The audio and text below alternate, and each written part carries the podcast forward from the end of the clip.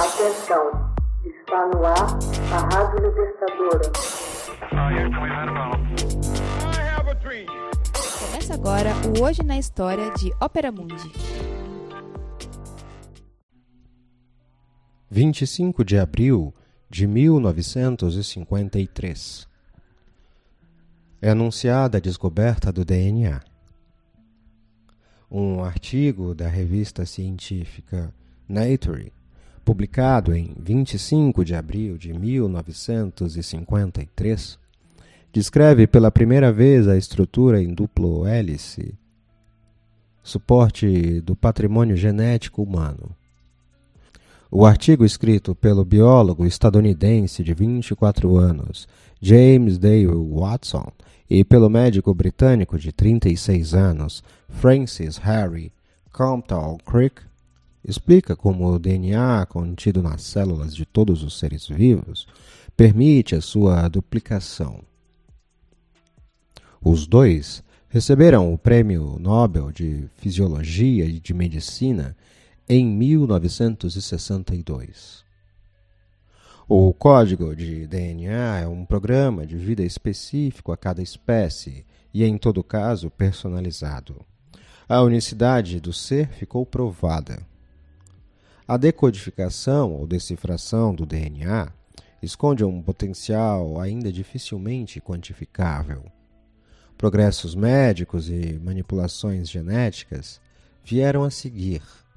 Hoje, a decifração do DNA se presta a investigações policiais, a definições de paternidade, as propriedades físicas e químicas do DNA servem tanto para a duplicação quanto para a transferência de informação. Para se ter uma ideia ou uma imagem do DNA, basta pensar em duas fitas paralelas helicoidais de dupla hélice. Essas fitas são formadas de filamentos, já que as moléculas do DNA têm a forma filamentosa. São filamentos paralelos devido à ponte, chamada ponte de hidrogênio, que liga uma cadeia de filamentos à outra. Se tentarmos localizar o DNA, veremos que se localiza dentro do nosso corpo, mas que não se concentra em uma parte específica dele. É distribuído entre as células. Curiosamente, existem bilhões e bilhões de células constituindo um corpo humano médio. E com algumas poucas exceções, cada uma dessas células contém uma cópia completa do DNA daquele corpo.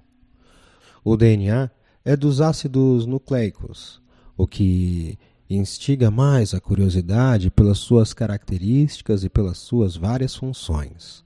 O DNA é então formado por uma base hidrogenada e pelos nucleotídeos, que são a guanina, a citocina, a endenocina e a timina. A partir das pesquisas sobre o DNA e suas funções, os cientistas podem hoje manipular os genes diretamente sob formas cada vez mais sofisticadas. É possível extrair o DNA de uma célula, fragmentar esse DNA, separar as partes contendo alguns genes específicos e introduzir esses genes em outro organismo vivo. É o que faz a engenharia genética, identificando um gene, isolando e multiplicando a partir de diversos organismos vivos. De uma gota de sangue, de um fio de cabelo ou de um osso se pode extrair o DNA. A identificação genética de um animal pode ser feita hoje a partir de um simples segmento de DNA encontrado em um osso. Esse segmento pode ser mil vezes multiplicado até produzir uma quantidade de DNA. Esse segmento pode ser mil vezes multiplicado até que se produza uma quantidade de DNA que seja suficiente para a identificação. Por outro lado, uma espécie pode receber genes de um ser vivo de outra espécie. Isso vem sendo feito há muito tempo com plantas, E assim, essa espécie é instruída a produzir substâncias novas a partir do gene recebido. Você já fez uma assinatura solidária de Opera Mundi? Fortaleça a empresa independente. Acesse www.operamundi.com.br/apoio. São muitas opções. Você também pode fazer um Pix usando a chave apoie.operamundi.com.br. Obrigada!